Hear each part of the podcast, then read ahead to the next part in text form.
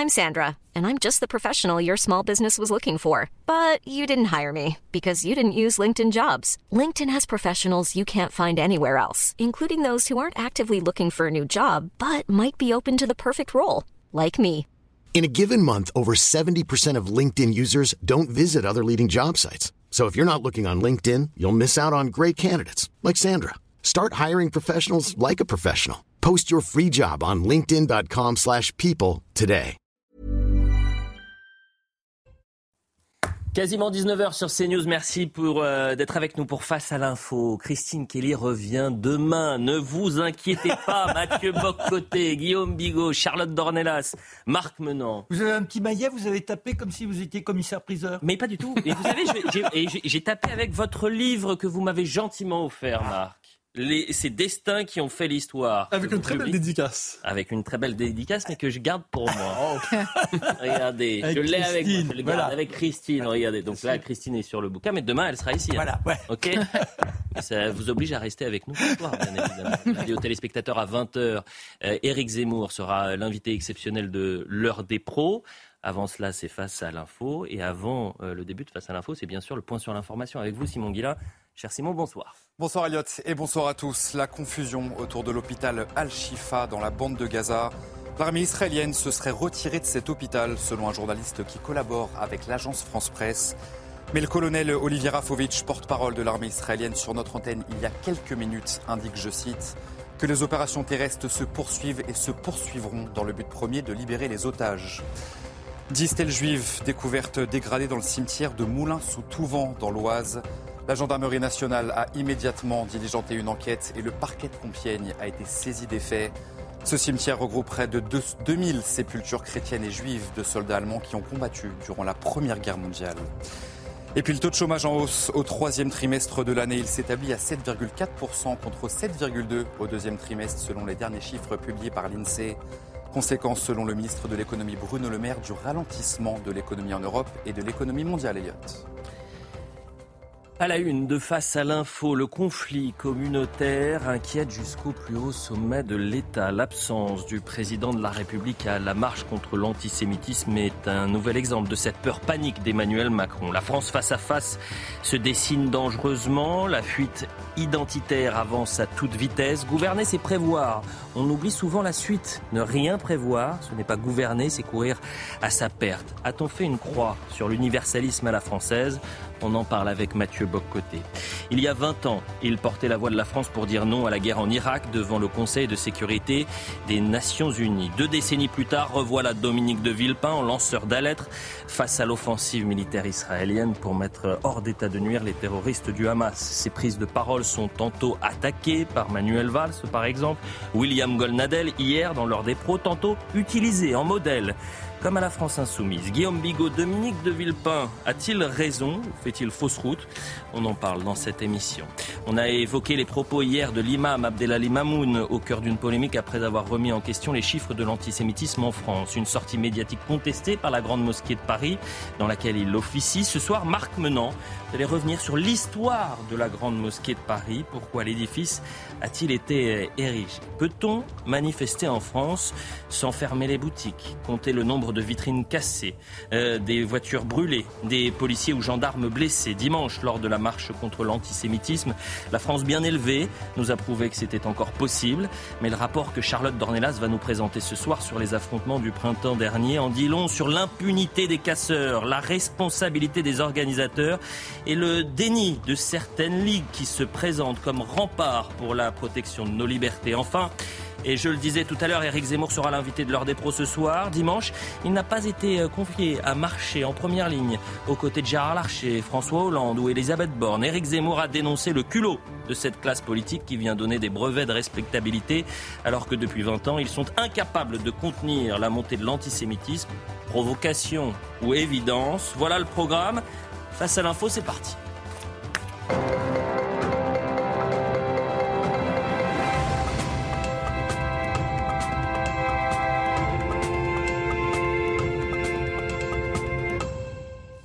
On va commencer dans un instant avec votre édito Mathieu Boccoté, mais moi je dis tout aux téléspectateurs. Et pendant le JT de Simon Guillain, j'avais présenté juste avant le livre de Marc Menant et Guillaume Bigot était en colère parce que vous ne lui avez pas encore offert. Et voilà. Et vous avez fait un signe, vous avez dit attention, vous avez dit. vous, Et c'est comme pire que Christine. Dit, Je le voyais faire des signes. une carrière, une carrière de, de, sycophante incroyable. Il faut tout dire aux téléspectateurs. Le Vous avez, intérêt, vous, avez, vous avez intérêt à lui donner. Hein. Vous avez 24 heures et pas une heure de plus. Mathieu Boccoté, c'est le Figaro qui le rapporte lors d'une rencontre à l'Elysée avec les responsables des différents cultes. Emmanuel Macron s'est inquiété sur l'ethnicisation des conflits en France et la régression de l'universalisme. Et c'est sur cette déclaration que vous souhaitez revenir dans votre premier édito. Alors, vous savez, on se demande souvent, lorsqu'on regarde la classe politique, est-ce qu'ils sont conscients de ce qui arrive? Est-ce que la classe politique est consciente de ce qu'elle voit? Est-ce qu'elle est consciente de la réalité ou est-ce qu'elle croit véritablement au discours rassurant que trop souvent elle nous propose? Eh bien, ce qu'on peut, euh, ce qu'on peut dire à partir de là, c'est qu'Emmanuel Macron sait. Emmanuel Macron est conscient de la fracture intime de l'ordre, ils disent républicain, on pourrait dire de la fabrique sociale, du lien social en France. C'était, vous l'avez dit, une rencontre avec les différents responsables des cultes, donc, et il a fait une confession capitale. Une confession capitale parce qu'il nomme les choses crûment et c'est rapporté par Christian Krieger, qui est président de la Fédération protestante de France. Je le cite. Le président de la République constate que les conflits s'ethnicisent de plus en plus et que l'esprit universaliste se perd. Or, cet esprit universaliste est une composante même de la France. Il est nécessaire de relancer cet universalisme et l'humanisme chez les jeunes générations. On a retenu l'essentiel ici. Il utilise le gros mot, en fait, le gros mot dans la politique française, l'ethnicisation des rapports sociaux, la question dite ethnique. Rappelez-vous, quand il y a quelques mois, au moment des émeutes de banlieue, quand certains parlaient d'émeutes ethniques, entre guillemets, immédiatement on disait ce ne sont pas des émeutes ethniques, il ne faut pas utiliser ce terme, ce terme est à proscrire, ce terme est... Bon, et on le sait, le malaise. Quand on parle de statistiques ethniques, j'y reviendrai, serait-elle utile qu'on les juge anti-républicaines et dès lors immorales et dès lors à proscrire? Donc, ce que l'on voit ici, c'est une prise de conscience d'une réalité que n'est pas parvenue à recouvrir la marche de l'unité de dimanche dernier, qui était la marche de l'unité Potemkin. C'est-à-dire, on a offert euh, le spectacle d'une France rassemblée, on voulait le présenter ainsi, et remarquer le récit autour de cette marche. D'abord l'appel, ensuite la division autour de la marche, ensuite la peur qu'elle soit un échec, Ensuite, le constat que c'est pas un échec, parce que quand même, plus de 100 000 Français sont mobilisés à Paris euh, et presque autant en province. Au fin de la, à la fin de la journée, le lendemain, c'est pas un échec, c'est peut-être une réussite, mais c'est pas un triomphe. Donc, on voit bien la réalité qui se présente à nous. Mais reprenons les mots d'Emmanuel Macron qui parle d'ethnicisation des conflits. Ça veut donc dire que l'identité ethnique, entre guillemets, devient plus importante que l'identité nationale chez les citoyens en fonction de leur origine. Est-ce que c'est nouveau? Alors, pas du tout. Et je vais donner quelques exemples assez dispersés qui nous montrent comment l'ethnicisation des rapports sociaux est visible dans plusieurs domaines de la société. Le premier exemple, on en a souvent parlé ici, mais je me sens obligé d'y revenir tellement il est important. Dijon 2020, conflit entre des Tchétchènes et des Marocains donc deux identités de référence étrangères ici, qui s'affrontent. Et lorsque vient le temps de trouver, de faire une trêve, de faire la paix, de signer l'armistice, eh bien, est-ce qu'on va euh, vers, devant les autorités de la République, de l'État? Non. On se rassemble devant la, à, la mosquée, devant l'imam. Alors, qu'est-ce que ça veut dire? C'est que même si ces deux groupes avaient l'islam en partage, eh bien, l'identité déterminante, hein, l'ident- l'identité agissante, c'était l'identité, dans ce cas-là, une identité ethnique. Je dis la chose, je le précise, sans m'en réjouir ni m'en désoler, je me contente de décrire les choses telles qu'elles sont. Donc là, on voyait un affrontement interethnique, un affrontement intercommunautaire, alors qu'ils avaient pourtant la bannière de l'islam en partage. Deuxième exemple, plus rapidement évoqué, les nombreux gangs euh, ethniques, entre guillemets, souvent évoqués sur ce plateau et ailleurs, quand on dit euh, ça, c'est un gang qui est marqué surtout par telle origine, euh, je crois que cette semaine, c'était le Nigeria, si je ne me trompe pas, on pourrait marquer d'autres origines. Aux États-Unis, on peut penser, parce que ça existe aussi en, Amérique du Nord, évidemment, les Salvadoriens, les Mexicains, les- donc le, fait qu'il y ait les Kosovars ici, en certains cas, donc il ne s'agit pas de marquer une identité sur le mode de la stigmatisation, mais de voir que l'identité d'origine est un principe de regroupement des gens, quelquefois, même lorsque ce sont des associations qui sont en décalage avec la loi. Euh, tout simplement, de manière ordinaire, les vendeurs ici et là à Paris, ceux qui vendent des tours Eiffel ici, ceux qui vendent... Donc, encore une fois, le type d'association, les gens vont selon l'origine. Et c'est pas original, soit dit en passant. C'est de même partout, mais c'est une forme d'évidence qu'il est plus mal vu de nommer ici qu'ailleurs. Donc, au quotidien, les gens se rassemblent plutôt en fonction de la communauté d'origine et on le voit de plus en plus dans la capitale. Un exemple au moment de la présidentielle, ça m'a marqué. Rappelez-vous les révélations, entre guillemets, de Mediapart. Je ne cite ce journal que de manière réservée, mais c'est intéressant sur le rôle de la mobilisation d'un vote asiatique euh, plus, euh, pour soutenir la candidature de Valérie Pécresse pour gagner l'investiture, pour gagner la, candidature, en fait, pour la, la candidate des Républicains à la présidentielle. On avait dit, c'est une accusation, était-elle fondée, ne l'était-elle pas? À tout le moins, elle semblait crédible qu'on avait mobilisé les réseaux communautaires asiatiques plus ou moins légaux pour être capable de faire gagner Valérie Pécresse au moment dans la course à l'investiture des euh, républicains. Grand résultat. La question n'est pas là. La, question, un instant, à moitié, à moitié, cher Elliott. À moitié, cher Elliott. Parce que dans les faits, qu'est-ce qu'on voit à ce moment-là? C'est que ça a fonctionné au moins pour gagner l'investiture de la primaire des Républicains. Et là, maintenant, ce conflit, euh, en disant, on bascule dans le tragique, euh, entre euh, bon, Israéliens et le Hamas, ou Israéliens le monde arabe. Et là, qu'est-ce qu'on voit? Ben, selon chacun, en fonction de ses origines presque communautaires, entre guillemets, sauf exception, ça compte, il y a une forme d'adhésion civilisationnelle qui est marquée en fonction de la continuité des origines des uns des autres. Ça pèse dans le jeu politique. Alors, je le comprends. Quand j'utilise de tels termes, je sais que ça peut choquer parce qu'on est dans un pays ici qui s'inquiète du retour aux origines, de la régression aux origines. Mais se désoler d'un phénomène, c'est une chose. Le constater, c'en est une autre.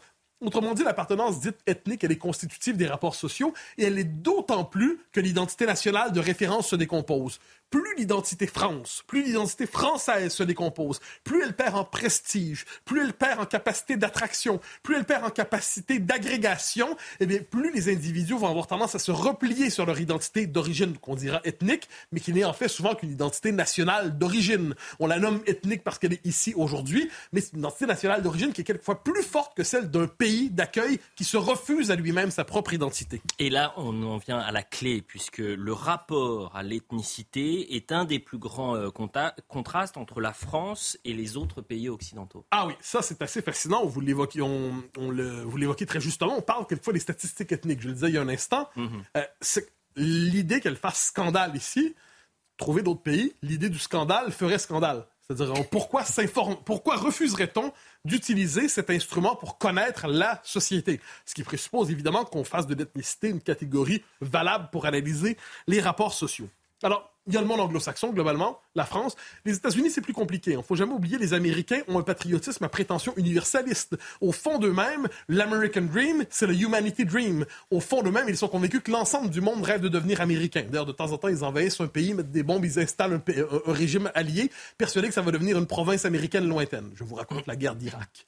Mais, cela dit, il y a un, préjugé communautariste en ces pays parce qu'on considère que c'est une appartenance naturelle, insurmontable et que toutes les sociétés doivent en tenir compte. Prenez encore une fois les États-Unis, mais dans le monde anglo-saxon, plus largement en Grande-Bretagne, eh on, dit souvent, il y a les, par exemple, les Polono-américains, les Italo-américains, les Grecs américains, les Sri Lankais américains. Donc, il y a l'identité de référence américain, mais chacun tient à son identité d'origine de base. Elle est survalorisée dans l'ordre social. Le Canada, c'est le paradis de cela avec son multiculturalisme constitutionnel.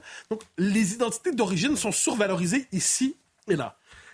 on peut même si on raconte l'histoire coloniale, qui est assez intéressante, le contraste entre la France et la Grande-Bretagne.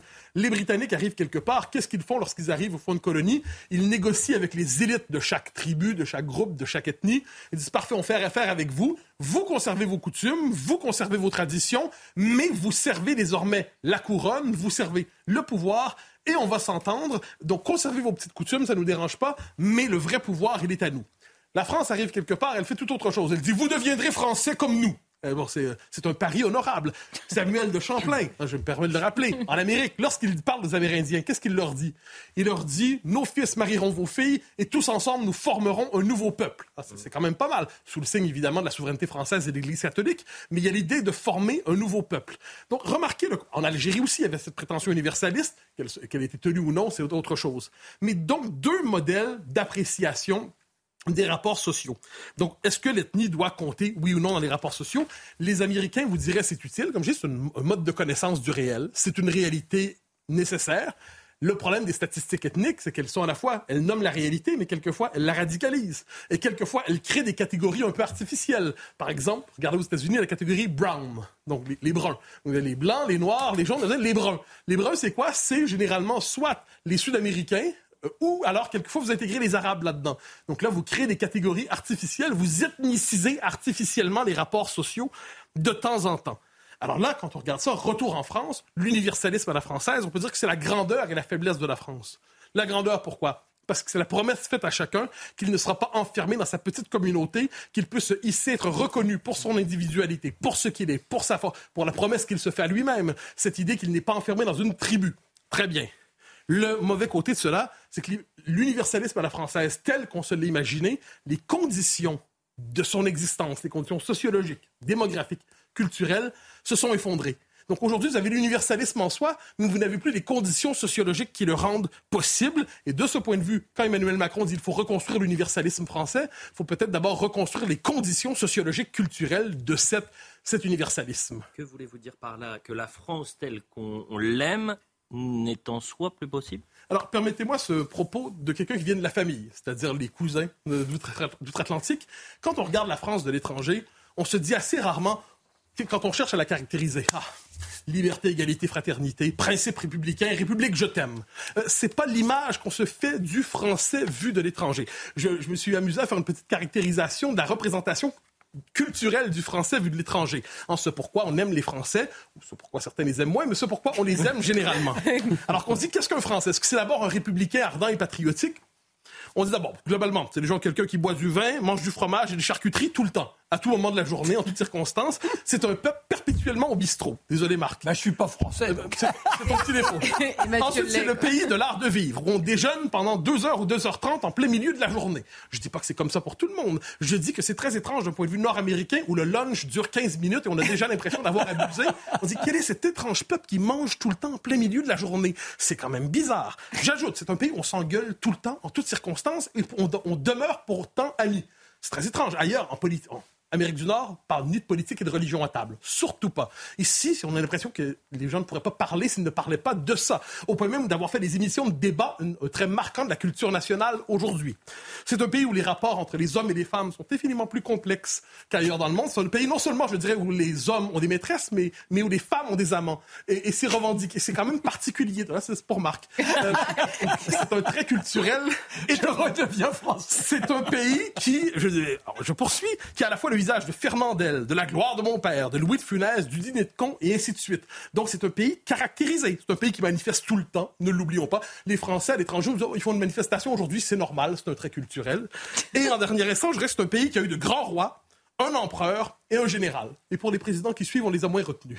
Alors, qu'est-ce qu'on entend par là? C'est que le peuple français, derrière l'universalisme français, il y a le peuple français, reconnaissable dans ses us, dans ses coutumes, dans ses mœurs, dans sa manière d'être, dans sa manière de vivre, du fait qu'on est généralement capable de repérer un Français à l'étranger avant même qu'il n'ait parlé. Mais ça, c'est tout à fait passionnant. Et c'est en adhérant à ce peuple français qu'on adhère alors à l'élan universaliste qui le traverse. Et c'est en reconstruisant ce peuple français qu'on peut renouer alors avec l'élan universaliste que nous aimons tant. Alors, autrement dit, je dirais de manière simple, on ne devient pas français en devenant universaliste, on devient universaliste en devenant français. C'est pas exactement la même chose.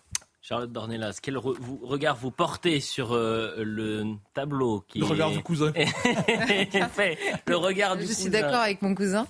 Euh, non, non, mais je suis absolument d'accord. Et d'ailleurs, Emmanuel Macron, il est assez inconséquent sur cette question. On a l'impression qu'il manie des mots sans réellement les comprendre. Et pourquoi je dis ça? Parce que là, il s'inquiète de l'ethnicisation des conflits en France. Et il y a quelques années, dans une, une interview d'un président de la République, à l'écrit, c'est réfléchi, c'est relu et les mots sont choisis. Or, quand il parlait à l'Express en 2020, c'est pas il y a un siècle, mhm. en 2020, il disait il reste une notion problématique dans notre code civil, c'est celle de l'assimilation.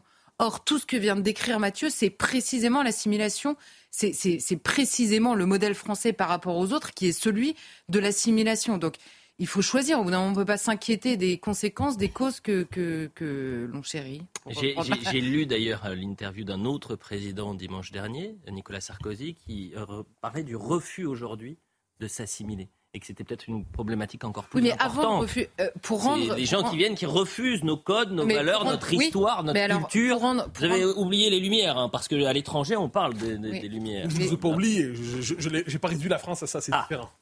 L'université. Pour une fois. Ce sont les Lumières. Marc. Et le professeur. Non, mais déjà, c'est bien que vous, ayez ce petit mot. Et moi, j'aimerais souligner, pour bien montrer que la France n'est pas raciste, qu'elle a ce désir d'assimilation, c'est de raconter Joséphine Becker. Joséphine Becker découvre la liberté en arrivant en France. On, est ceux qui avons permis à la première femme pilote noire d'émerger. Le premier pilote noir d'émerger, ce sont dans les années 1915 pour l'homme et 1920 pour une femme qui était Coleman. Donc c'est ça qui est formidable. On a un élan, on est capable d'aimer et c'est pour ça qu'on avait créé la laïcité pour qu'on soit en dehors de ces marges de croyances personnelles. Guillaume Bigot, à nous. Ah, je suis complètement d'accord. Hein. Si, C'est-à-dire faire réciter nos ancêtres, les Gaulois, aux petits Africains, c'était tout sauf raciste en réalité, contrairement à ce qu'on nous raconte aujourd'hui. Hmm. C'était précisément l'inverse. Donc oui, il y a bien une dialectique entre le côté unique de la France et le côté universel de la France. C'est parce qu'elle est unique qu'elle est universelle, c'est parce qu'elle est universelle qu'elle est unique aussi. C'est vrai. Même découpé, vous pouvez le remettre en ordre. je, vous dirai peut-être un peu plus tard qui je viens de citer. Euh, il vit sur une rente mémorielle. On s'est posé la question si Dominique de Villepin ne vivait pas sur une sorte de rente mémorielle et ce fameux discours en 2003 devant le Conseil de sécurité des Nations Unies où il se pose en porte-parole de la France contre la guerre en, Irak. On l'a peu vu ces dernières années et puis 20 ans plus tard, le revoilà. Cette fois pour euh, euh, finalement dénoncer l'offensive militaire euh, israélienne contre le groupe terroriste euh, du Hamas. Hier, il était l'invité de Pascal Pro. Il, y a eu un débat absolument euh, fascinant face à Gilles William Golnadel. J'invite les téléspectateurs à le revoir. Et je vous propose juste une petite séquence.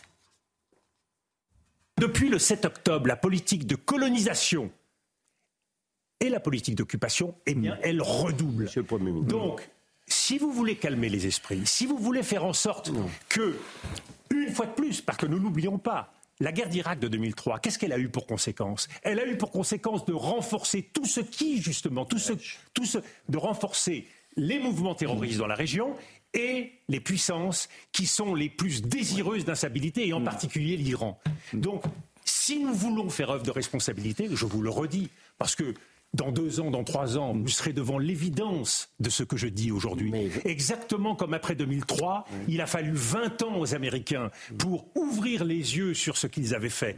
Guillaume Bigot, est-ce que mhm. Dominique de Villepin a raison lorsqu'il critique Israël en rappelant que les États-Unis avaient eux aussi échoué dans leur guerre à la terre? Alors il faut faire le tri dans ce qu'il dit. Euh, il avait bien sûr raison, ça tout le monde le sait et tout le monde l'a vérifié. Euh, en 2003. Il avait raison. Pourquoi?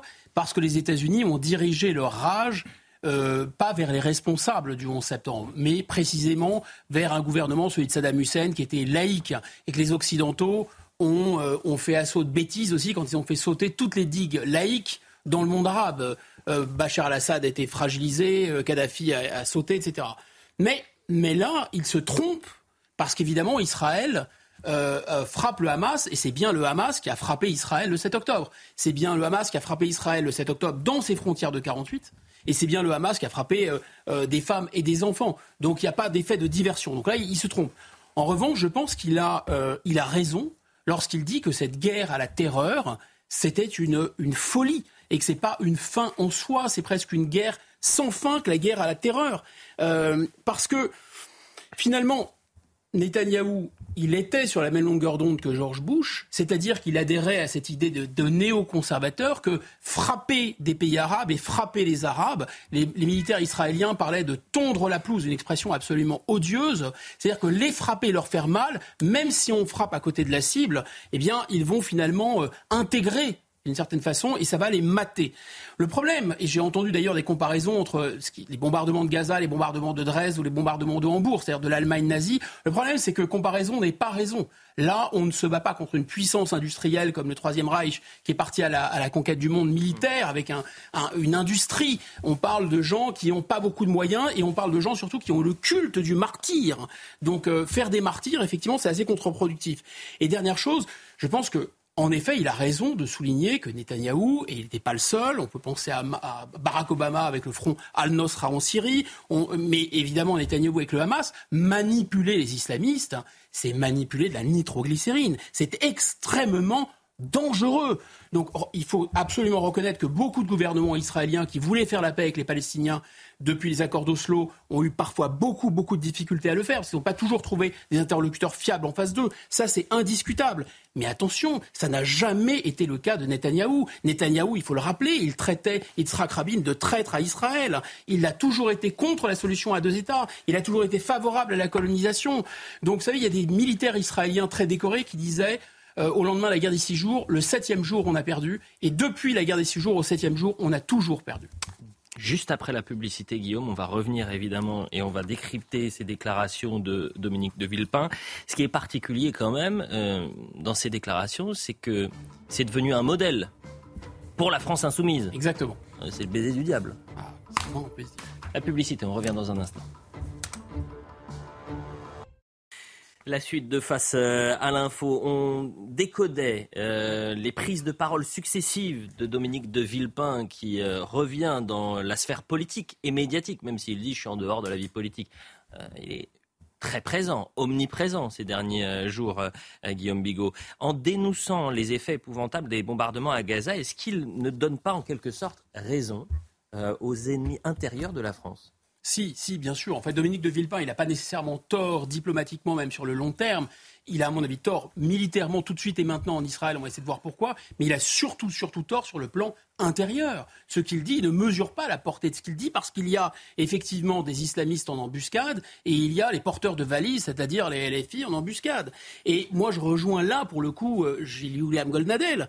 C'est-à-dire que dénoncer les horreurs des bombardements, Absolument, il faut dénoncer les horreurs de bombardement, mais pourquoi pas en même temps dénoncer le refus euh, de cacher les civils dans les tunnels du Hamas. Il faut absolument dénoncer la faible efficacité des pauses humanitaires de Tsahal, d'accord, mais pourquoi pas dénoncer en même temps les tirs euh, du, Hamas sur les civils qui veulent descendre vers le sud.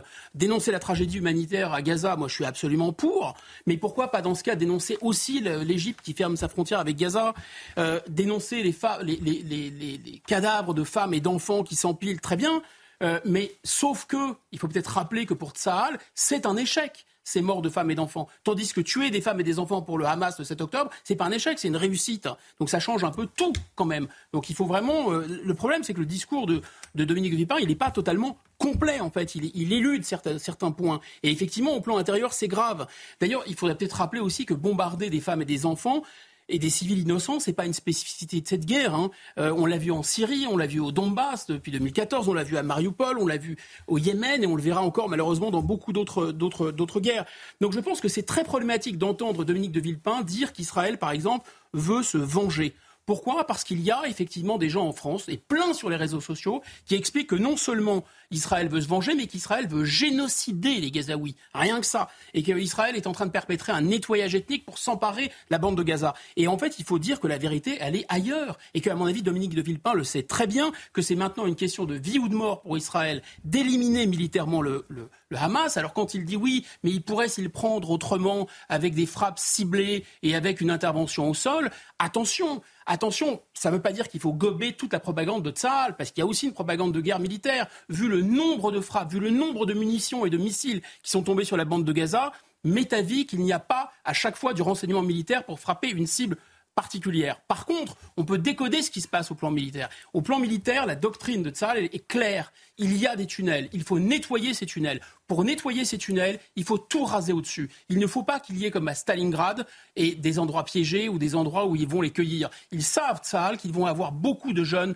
de 20-25 ans, des garçons et des filles qui vont pas revenir de cette guerre. Donc ils veulent en tuer le moins possible. Voilà pourquoi il y a ce choix tactique dur qui était assumé par Tsahal. Et donc, à mon avis, Dominique de Villepin, il sait tout ça, et il sait aussi que quand il dit qu'Israël veut se venger, il y a ici des islamistes qui rêvent d'un 7 octobre à la française et qui l'écoutent et qui diffusent ce qu'il dit. Donc je pense qu'au plan intérieur, c'est assez problématique. Euh, un autre point, là aussi essentiel, lorsqu'il rappelle qu'Israël et tous les pays occidentaux sont en quelque sorte en train de, perdre cette guerre des images. Est-ce qu'il a raison lorsqu'il dit ça? Alors, ah je suis désolé, mais on ne peut pas lui donner tort. On ne peut pas lui donner tort parce que dire que, par exemple, Israël défend euh, la civilisation contre la barbarie, c'est, nous, on y adhère, mais c'est inaudible euh, pour la plupart des gens euh, qui habitent sur la planète et euh, qui sont maintenant connectés, connectés pratiquement en temps réel à mesure que les bombardements, des images des bombardements se diffusent. Et d'ailleurs, il ne faut pas être naïf. Les images des bombardements, elles sont sans doute relayées par les fermatrolles de Poutine. Il ne faut pas être naïf. TikTok appartient à la Chine. C'est surreprésenté sur TikTok. Donc, oh, il faut avoir aucune naïveté. Mais il faut aussi comprendre que pour les populations d'Amérique centrale, pour les populations d'Afrique, que des femmes et des enfants se fassent découper les membres vivants ou brûler vifs, c'est malheureusement pas une spécificité du Hamas. Et les gens le savent dans ces pays.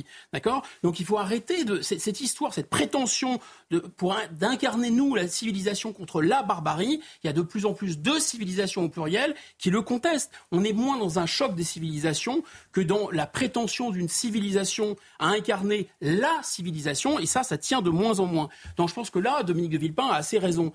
Et surtout, je pense qu'il est surtout temps, et ça, c'est pas un, c'est un message qu'on peut entendre et qu'il faut absolument entendre, de renouer avec le réalisme. On n'est pas en guerre avec Israël, avec l'Ukraine, derrière les États-Unis, derrière la bannière du bien, avec les boys scouts contre les méchants, etc. mais c'est une vision non seulement ridicule, naïve et extrêmement dangereuse. Il est temps justement d'imiter Israël. Israël, quand Israël, euh, par exemple, arme l'Azerbaïdjan, euh, contre l'Arménie, c'est pas très joli à voir, mais c'est pas de la, si vous voulez, c'est pas la choc des civilisations, c'est la réelle politique. Lorsque Israël voulait se rapprocher de la Turquie, c'était pas le choc des civilisations, c'était du réalisme. Lorsque, par exemple, Israël a refusé de prendre parti euh, contre la Russie dans la guerre en Ukraine, c'était pas la choc des civilisations, c'était du réalisme. Et on ferait bien, nous aussi, d'être réalistes.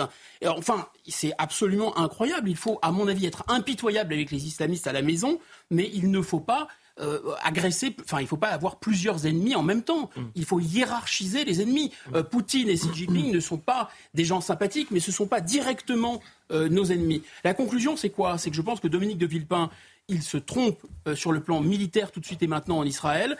Il a à mon avis, vraiment tort sur le plan intérieur, mais sur le plan diplomatique, à long terme, il a raison. Je voudrais juste vous faire réagir, Mathieu Bocoté, sur cette image. On est le, si je ne dis pas de bêtises, le 5 février 2003. Euh, C'est neuf jours très précisément euh, avant l'intervention de Dominique de Villepin euh, et en quelque sorte le nom de la participation à la France à la guerre euh, contre l'Irak. Et c'est le plaidoyer. Regardez cette image de Colin Powell qui présente cette fiole. Et c'est peut-être ça toute la différence entre les États-Unis en 2003 et Israël aujourd'hui, c'est qu'ils vont justifier leur intervention sur un mensonge ils vont justifier leur intervention avec cette image qui restera là aussi gravée dans l'histoire. Le 7 octobre restera gravé dans l'histoire, mais sauf que factuellement, les images, les témoignages, l'horreur du 7 octobre, c'est pas une fiole. Non, mais dans la scène que vous montrez, avec, l'image avec Colin Powell, je crois que c'est le moment de la faillite, non seulement morale à la rigueur, mais la faillite de la crédibilité internationale des États-Unis. Euh, qui a marqué à jamais le monde, je crois. Pour quelle raison? C'est tout simplement qu'on a vu que l'État américain, globalement à ce moment-là piloté par l'aile néoconservatrice des élites américaines, était prête à utiliser tous les mensonges possibles pour engager une grande croisade démocratique. C'est la théorie des dominos démocratiques. Hein. On fait tomber une dictature, une autre va tomber, une autre va tomber. On va, démocratiser le Proche-Orient. On va créer un véritable empire démocratique universel sous le signe des États-Unis. C'était un moment d'authentique délire dans le domaine qui devrait être celui du réalisme le plus grand, la politique étrangère. Et de ce point de vue, les Américains paient encore le prix de ce délire et de ce mensonge. Vous savez qu'on avait vécu ça 20 ans plus tard à l'Assemblée nationale, une fiole, une personne qui présente la C'était un autre temps. Un autre temps, Mathilde Panot, avec là, j'aurais dû sortir l'image, avec les punaises de lit. Ça aura moins d'impact. Marc menant à nous. Marc, oula, attention, ne cassez pas le micro. Marc, euh, sujet très important, puisqu'on en a beaucoup parlé depuis le début de la semaine.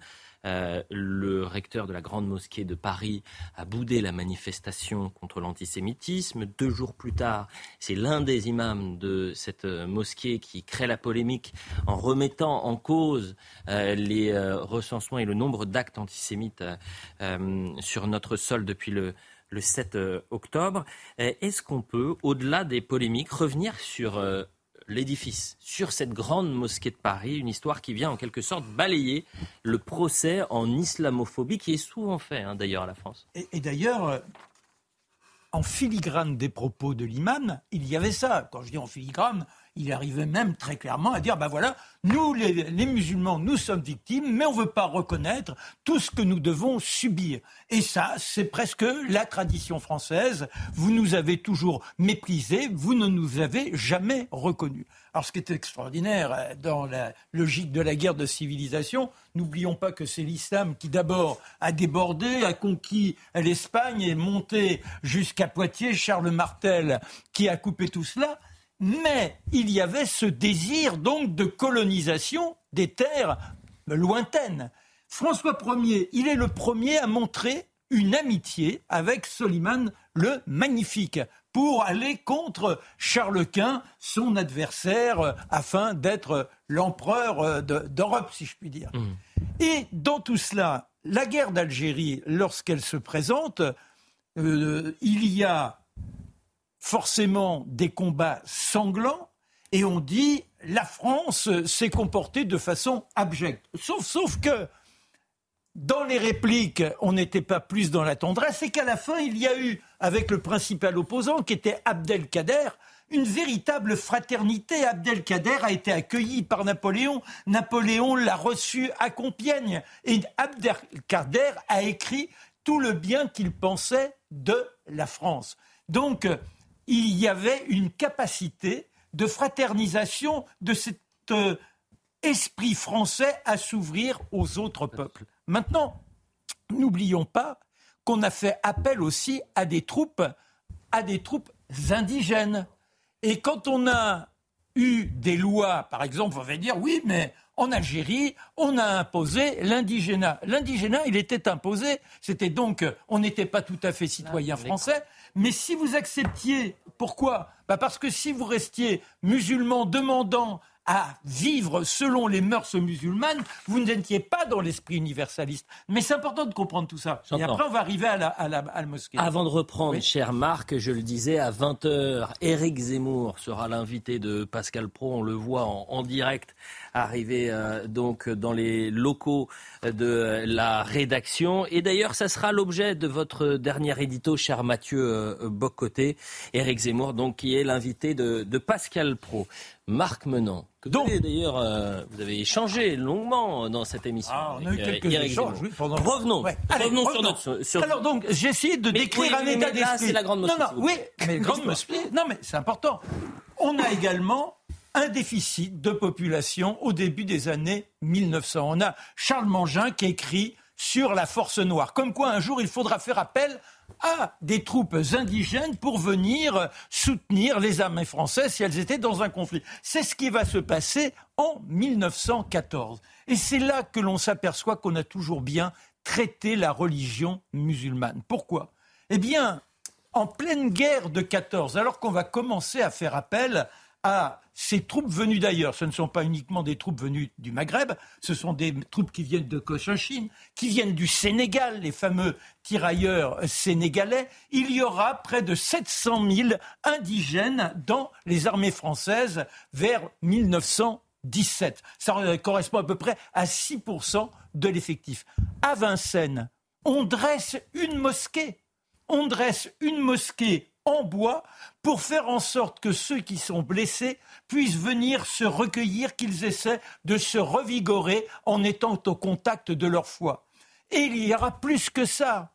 Le martyr de la reconquête du fort de Douaumont, avec après Verdun. Il y a nombre d'indigènes qui meurent, mais de toute nationalité. Et c'est une hécatombe inouïe, cette histoire de Verdun on va enfouir dans l'ossuaire toutes les nationalités, quelles que soient les religions, sauf, les musulmans. On crée un carré musulman avec un cimetière musulman pour montrer le respect que l'on a pour eux. Et puis, eh bien, c'est là que l'on arrive à cette fameuse mosquée. En 1922, on décide même d'ériger une vraie mosquée, plus la mosquée en bois du bois de Vincennes, une mosquée pour rendre hommage à ces musulmans qui sont morts pour la France. Et là, le handicap, c'est que nous avons la loi de 1905. La loi de 1905, théoriquement, l'État n'a pas à s'occuper du culte des uns et des autres. On aura une dérogation pour avec une sorte d'astuce, une euh, association loi 1901 sise à Alger pour que l'on puisse justifier du don d'un terrain sur l'ancien site de l'hôpital de la Pitié, là où on a cette euh, mosquée de Paris, et on donne, la ville de Paris offre le terrain à cette association. En échange, cette association a la jouissance de ce terrain à des conditions religieuses. Et en 1926, eh bien, il y a cette mosquée avec la bibliothèque telle qu'on peut la voir encore aujourd'hui. Le président Doumergue est au moment de l'intronisation de l'édifice et ça montre bien qu'il y a toujours eu ce désir de prendre en compte les musulmans dans leur foi, mais à condition qu'ils restent dans la République. Et c'est là aujourd'hui, il y a un dévoiement. C'est-à-dire que de cette capacité à leur dire, eh bien, vous devez vous assimiler, vous êtes les bienvenus, vous avez vos lieux de culte, mais en revanche, dans, tous les autres domaines, vous vivez en tant que Français. Et ça, là, ce n'est plus le cas. La meilleure preuve également, la Grande Mosquée de Paris, plusieurs fois, et en particulier dans les procès sur Charlie Hebdo, a porté plainte pour blasphème. C'est-à-dire qu'elle va contre la loi républicaine qui vote le blasphème. Et là, donc, on est quand même étonné de voir que cet accueil se traduit par une lutte qui n'a pas lieu d'être. Remarquons aussi que la mosquée de Paris a été accueillante au moment de la Deuxième Guerre mondiale.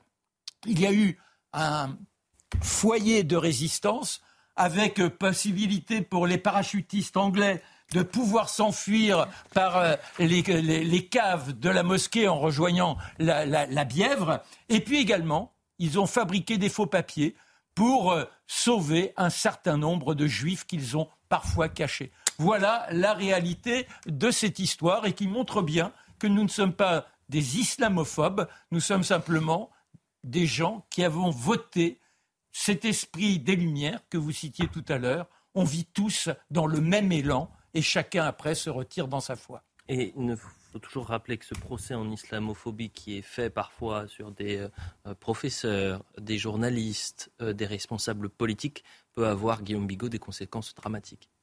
Ah bah, Parce que c'est une cible sur le dos de ces personnes-là. Et vous parlez d'or. Autant il y a un côté racisme imaginaire, ça n'existe pas en réalité. Il n'y a personne qui a une haine euh, des musulmans. En revanche, dire ça de quelqu'un, ah oui, c'est le, le, mettre vraiment en grave danger. Hmm. Après, il y a des, actes anti-musulmans qui sont d'ailleurs recensés. J'avais donné les chiffres, je crois, euh, hier. On est à plus de 1700 actes euh, anti-juifs depuis le début de l'année, entre 500 et, 600 actes anti-chrétiens depuis le début de l'année, et peu ou prou 200, euh, un peu moins de 200 actes anti-musulmans depuis le début de l'année.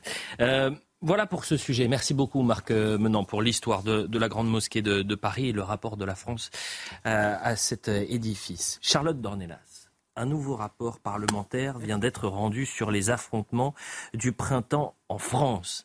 Et là, j'espère qu'il y a certains responsables des ligues de défense qui vont nous regarder. Vous pouvez la citer. Hein. Non, non, mais je, préfère laisser teaser, teaser, parce que je sais que vous allez en parler, Charlotte Dandenas, qui ont euh, fait des grands rapports, eux aussi, des grandes conférences pour expliquer que lors de ces manifestations où il y avait des dizaines de policiers qui étaient blessés, euh, eh bien, c'était la faute des forces de l'ordre, bien sûr. Et c'est pas la faute des délinquants ou des criminels. Qu'apprend-on de cette violence qui a émaillé les euh, manifestations, chère Charlotte? Voilà. D'abord, les, députés en question, ils sont partis d'un constat. Il y a eu entre euh, mars et mai 2023 74 manifestations dans lesquelles ont été recensés des actes de violence. Donc c'était évidemment les, euh, pour une part les manifestations contre la réforme des retraites et ça a culminé avec Sainte-Soline et les images qui ont choqué euh, le monde entier. Hein, le point qui s'est pas mal penché sur ce rapport nous rappelle quand même que ça a contraint à repousser la visite de Charles III à l'époque tellement euh, la, France était regardée partout dans le monde en disant ils sont fous ces Gaulois. Je reprends la, la, la chronique de Mathieu. Alors la commission d'enquête elle a été déclenchée au mois de mai. Euh, euh, sur cette question précisément des violences pour essayer de répondre, pour essayer d'analyser, comprendre et y répondre. Il partait d'un constat 546 blessés parmi les manifestants et 1518 du côté des forces de l'ordre et deux France qui étaient apparemment irréconciliables, celle qui soutenait euh, les forces de l'ordre et celle qui accusait les forces de l'ordre de, de faire déraper, on va dire, les manifestations. Alors le rapport, il a été en effet publié hier. Il y a 250 pages. Hein, c'est quand même six mois de travail et d'audition, parce que vous savez que les parlementaires ont cet avantage inouï de pouvoir demander aux administrations des chiffres extrêmement précis, des réponses précises, de pouvoir auditionner aussi tous les acteurs, on va dire, de ces différentes choses. Il y a deux députés, un du LR, un de LR, pardon, et un de Renaissance, qui sont euh, présidents et rapporteurs de cette commission, et 30 députés qui ont voté euh, tous ce rapport-là, sauf à une voix près, puisqu'il y a une voix Europe Écologie Les Verts qui n'a pas voté euh, ce rapport-là. Et alors, il n'y a pas grand-chose de très nouveau sur l'analyse des violences elles-mêmes, sauf il s'attarde un peu sur les liens entre euh, les, personnes violentes dans les manifestations et les milieux étudiants. Et il s'attarde sur le fait que certaines universités servent de base arrière à euh, la violence. Alors, on l'avait vu à l'époque, mais il s'attarde sur un exemple quand même qui, ça mérite d'être souligné. C'était l'université de la Victoire à Bordeaux. Hein, Souvenez-vous, avait des groupes radicaux qui ont occupé l'université pendant un temps et qui ont servi alors eux disent, ils ont servi de base arrière à des raids violents qui ont été menés en ville pendant la période de la réforme des retraites. Et on se souvient en effet de l'incendie de la porte de l'hôtel de ville, où tout ça était organisé depuis l'université. Et ce qui est intéressant, c'est que l'université a été évacuée au bout de dix jours. Alors vous savez, les présidents d'université, ils ont les pouvoirs de police dans leur université. Et le rapport accuse, ou en tout cas soupçonne, les présidents d'université parfois de se cacher derrière la liberté qui est la leur pour ne pas intervenir, soit apeurés, soit par idéologie.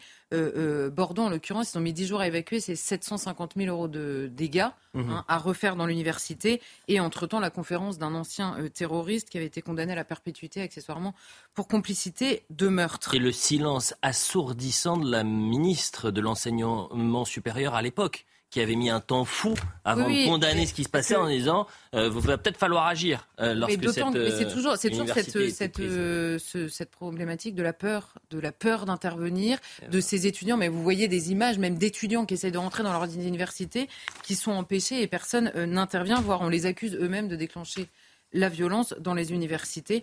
Donc voilà pour la, la le, le, comment dire le comment dire l'organisation de la violence qui est décryptée par ce rapport.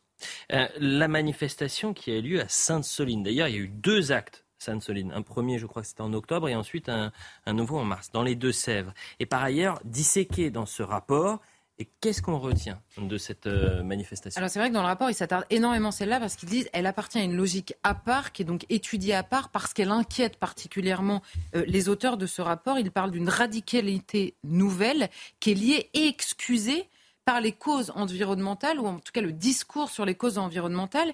Et il parle, alors je les cite, hein, il parle de constats alarmants, il souligne le flou qui semble s'être emparé de nombreux esprits entre violence et non-violence, et surtout il parle d'un glissement justement entre non-violence et violence, je les cite encore, réfléchi et assumé par les organisateurs, évidemment pas par tous les manifestants, mais par certains des organisateurs.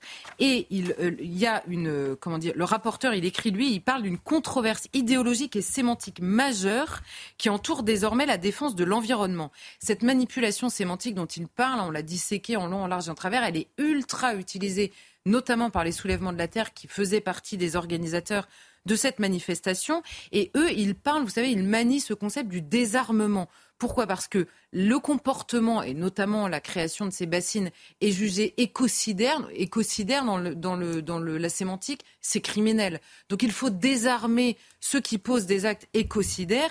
Et donc, le désarmement de ces personnes, c'est-à-dire la destruction des bassines, relève de la désobéissance civile et dans une immense confusion entre euh, tous ces termes et surtout ce à quoi ils réfèrent, en effet, il y a une inquiétude sur ce glissement, on va dire, de recours à la violence. Et auditionné, le porte-parole du mouvement Bassine Non Merci, qui était un des autres organisateurs avec la Confédération paysanne, il, est auditionné en septembre. Et il dit Nous considérons que ces bassines sont des ouvrages illégaux. S'ils ne le sont pas encore, ils sont destinés à le devenir. Ils vont à rebours de l'histoire. Ce sont des constructions écocidaires. Alors, c'est un discours, euh, n'importe quel engagement politique vise à changer la loi. Donc il pourrait avoir un engagement politique qui vise à dire on rêve qu'un jour ces bassines deviennent illégales. Le problème c'est qu'en attendant c'est moins un engagement politique qu'un engagement sur le terrain pour les rendre illégales en les détruisant et non pas en s'engageant politiquement. Et on a entendu par ailleurs, plusieurs personnes, plusieurs médias, plusieurs responsables politiques, plusieurs responsables associatifs, vous l'avez dit, affirmaient que les violences à l'époque étaient à l'origine et l'œuvre non seulement à l'origine, mais et l'œuvre des forces de l'ordre. Alors les membres de la commission, ça, vaut le coup de le préciser, ils se sont rendus sur place à Sainte-Soline, ils ont interrogé tous les acteurs qui étaient présents à Sainte-Soline ce jour-là. Seuls les soulèvements de la terre ont refusé de leur répondre. Ils ont refusé, par ailleurs, c'est une obligation légale normalement, hein, je ne sais pas ce que ça va devenir, mais ils ont refusé de leur répondre. Et la conclusion, après toutes ces auditions, là je les cite, hein, on ne peut pas faire plus clair, la responsabilité des trois organisateurs dans le déferlement de violences constatées à Sainte-Soline est absolument écrasante. Votre rapporteur, compte tenu des éléments recueillis par la commission d'enquête, a acquis la conviction que, loin d'être un tragique dérapage, les violences commises le 25 mars, en particulier contre les forces de l'ordre, s'inscrivent dans une démarche assumée de confrontation au risque d'atteinte à des vies. Donc c'est un, ce qui n'a pas été retenu par le Conseil d'État au moment d'annuler la dissolution voulue par Gérald Darmanin, puisque le Conseil d'État annule en disant il y a une volonté d'atteinte aux biens, Mhm. Mais pour dissoudre une association, il faut une volonté d'atteinte aux personnes. Bah, ce rapport, il serait intéressant d'avoir un débat entre le Conseil, je le tranche pas moi, mais un débat entre le Conseil d'État et euh, c'est quand même ces 29 députés donc euh, qui euh, parlent de manière extrêmement claire et c'est par ailleurs ce que niait le rapport des observateurs de la Ligue des droits de l'homme puisque c'est eux que vous évoquiez tout à l'heure. Souvenez-vous, ces rapporteurs, d'abord, le, le, statut d'observateur dans la manifestation leur avait été, leur avait été refusé par le tribunal administratif de Poitiers, déjà pour commencer. Mhm. C'était pas par les forces de l'ordre. Hein. Et ensuite, ils s'étaient quand même constitués observateurs. Ils avaient rendu un rapport et souvenez-vous, ils nous avaient expliqué que c'était la faute des forces de l'ordre. Et quand la question leur avait été posée de dire, mais il y a quand même eu des violences contre les forces de l'ordre, ils avaient très naïvement répondu Ah non, mais nous, on ne s'est pas approché des violences, on était derrière. bah, du coup, sur quoi est le rapport exactement? Euh, Donc, bon, voilà, le, rapport, mais le rapport qui était conséquent, hein, c'était 150 pages hein, de la Ligue des droits de l'homme, qui avait arrosé, irrigué toute la presse. Yes. Eh bien, aujourd'hui, il y a un rapport, en tout cas, qui dit l'exact contraire. Vous me donnez une bonne idée, peut-être pour ce week-end. Ce serait intéressant d'avoir le président de la Ligue des droits de l'homme ah face au rapporteur de ce euh, parlementaire. Voilà. Pas qu'un débat, c'est montrer les contradictions et montrer les faits euh, au, président de la LDH. Euh, quelle est cette démarche, sorte de préparation de ces affrontements, justement, Charlotte? Alors, en audition, ils ont par exemple eu, ces députés, le service central du renseignement territorial, hein, dont c'est le métier de préparer ce genre de, de, de manifestation et eux expliquent que les membres de Soulèvement de la Terre ont organisé, alors c'est entre guillemets, une sorte de caravane de recrutement dans différentes villes françaises ainsi qu'à l'étranger. Donc pendant toutes les semaines qui ont précédé, ils se sont rendus partout en France, en Espagne, en Italie, en Suisse, en Allemagne, aux Pays-Bas, pour rameuter non seulement des militants, mais surtout les militants, les fameux militants antifa qui constituent, qui se constituent en black bloc dans les manifestations. Ça, les renseignements l'avaient prévenu à ce moment-là. On les a retrouvés à Sainte-Soline et ailleurs.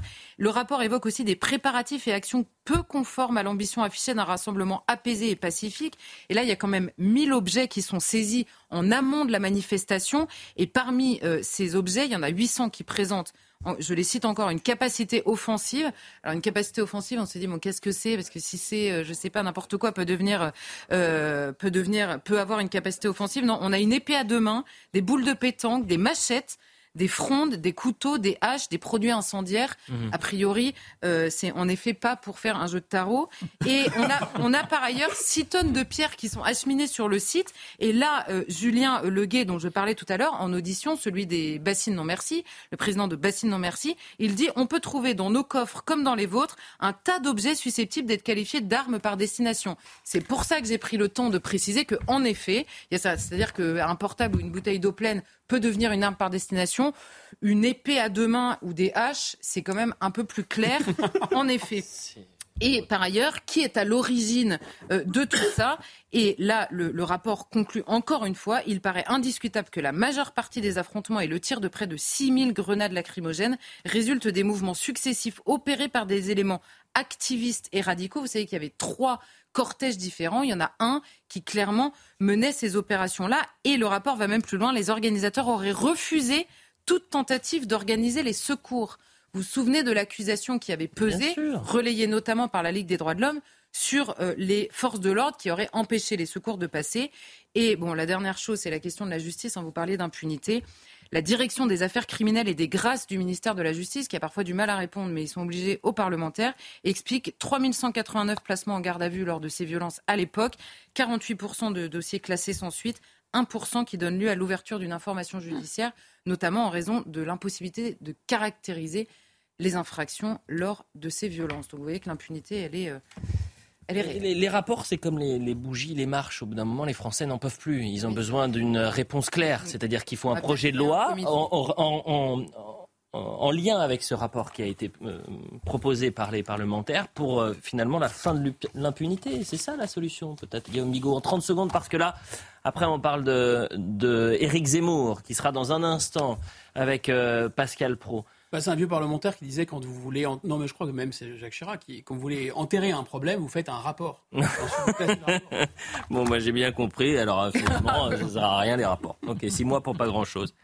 Ça sert à donner raison à des gens qui sont accusés de. Le président de, la LDH. Et je dis aux téléspectateurs, revoyez cette séquence exceptionnelle, c'était il y a six mois, lorsqu'ils ont proposé leur rapport, ils étaient dix, hmm. soi-disant dix observateurs qui étaient présents à la manif, et il y a un journaliste qui dit, mais attendez, qu'est-ce qui vous l'avez rappelé, qu'est-ce qui s'est passé euh, au moment où il y a quand même eu des, éléments radicaux? Et là, aucun voulait répondre. Et puis c'est le dernier tout au bout qui a dit Mais en fait, euh, la vérité, c'est qu'on était à 600 mètres. On n'a pas vu ce qui s'était passé. C'était trop dangereux. Mathieu Boccoté. Parlons d'Éric Zemmour dans quelques minutes. Il sera l'invité de Pascal Pro. Et puis il s'est fait entendre cette semaine en dénonçant les organisateurs de la manifestation contre l'antisémitisme et en les accusant de protester contre ce dont ils se sont eux-mêmes rendus coupables. Et c'est sur cette accusation assez grave d'ailleurs hein, que vous euh, reviendrez dans votre deuxième édito. Alors, il faut que, si on veut euh, porter crédit à cette accusation, si on veut la comprendre, on ne doit pas la prendre au premier degré, évidemment. Il va de soi que ni M. Larcher ni Mme Braun-Pivet ne sont responsables de la situation présente de la France aujourd'hui. Cela va de soi. Et on pourrait même dire, euh, Emmanuel Macron, faites la liste des gens qui exercent le pouvoir en ce moment. La dérive est bien antérieure.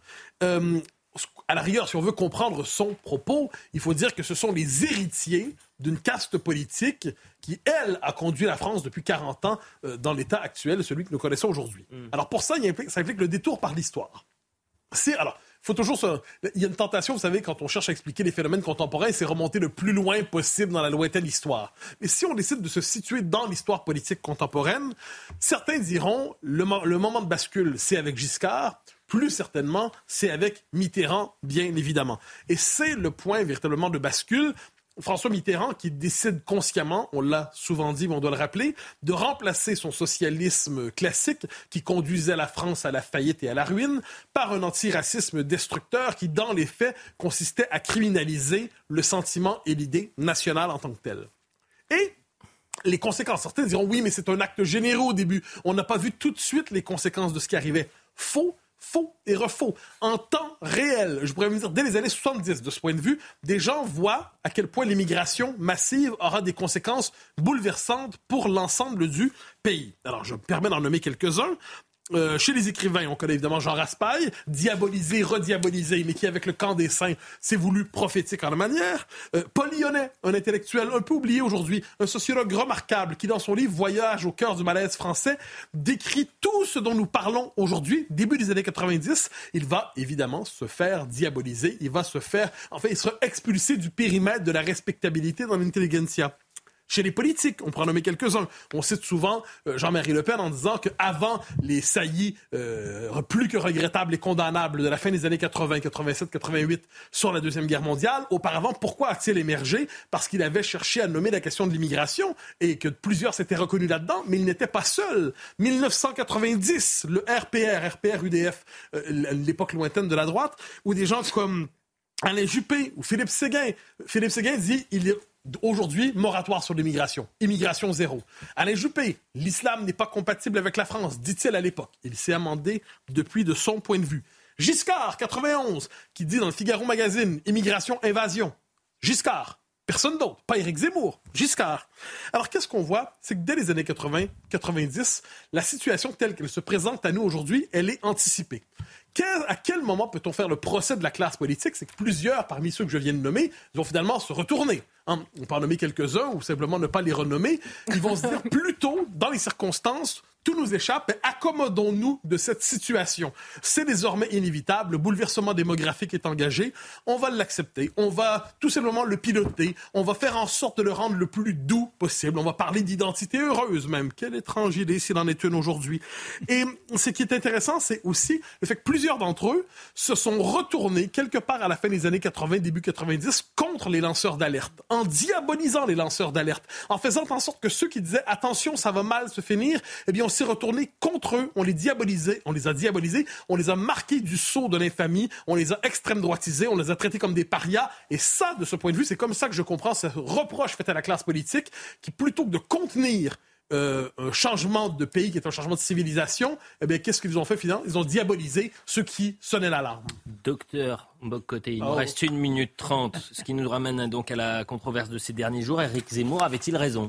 Permettez-moi un petit détour pour répondre à votre question. C'est euh, Yacine Bellatar. Alors, on a appris, je crois que c'est l'Express qui nous l'apprenait, qu'il aurait été consulté, j'utilise le conditionnel, par l'Élysée ou par des conseillers de l'Élysée euh, pour ça prendre le pouls en fait de la, situation présente. Est-ce que, est-ce que Emmanuel Macron doit marcher, oui ou non, contre l'antisémitisme? Comment ça sera compris dans les banlieues? Alors, il, ne m'appartient pas de trancher sur la valeur ou non de l'œuvre ou du, du, talent de M. Bellatar. Mais je note qu'il est considéré ici comme un interlocuteur légitime, comme un interlocuteur à qui on peut serrer la main, un interlocuteur à qui on peut parler. Imaginez si on avait appris dans l'Express qu'Emmanuel Macron avait rencontré à l'Élysée Éric Zemmour ou Marion Maréchal ou Marine Le Pen ou faites la liste des gens que vous pouvez imaginer pour demander leur état, leur état d'esprit sur que doit-on faire dans la marche par rapport à la marche sur l'antisémitisme. Est-ce qu'on aurait traité avec autant de désinvolture la rencontre par les conseillers de monsieur, euh, du président de la République de Yacine Bellatar? Est-ce qu'on aurait traité ça avec autant de désinvolture pour les deux autres? Quel est cet étrange pays où serrer la main de ceux qui veulent le défendre quelquefois maladroitement est vu comme étant plus grave que serrer la main de ceux qui souvent le conspuent? Je crois qu'il a d'ailleurs été condamné, Yacine mm. Bellatar. Oui, bien euh, sûr. Oui, mais je ne suis pas un journaliste de gauche. Moi, je ne rappelle pas toujours les condamnations de chacun en toutes circonstances. à quatre mois de prison, euh, avec sursis pour menace de mort et de, de crime. Euh, et puis quand vous avez été responsable politique pendant 30 ans, vous avez peut-être une petite responsabilité quand même. Vous partagez la responsabilité. Ah, vous partagez la responsabilité. Merci à tous les quatre. C'était un plaisir de partager ce plateau, non pas la responsabilité, ce plateau bah, pendant 48 heures. Le retour de Christine Kelly, c'est demain. L'heure des pros, c'est maintenant, avec un invité, vous le voyez, invité spécial, Eric Zemmour.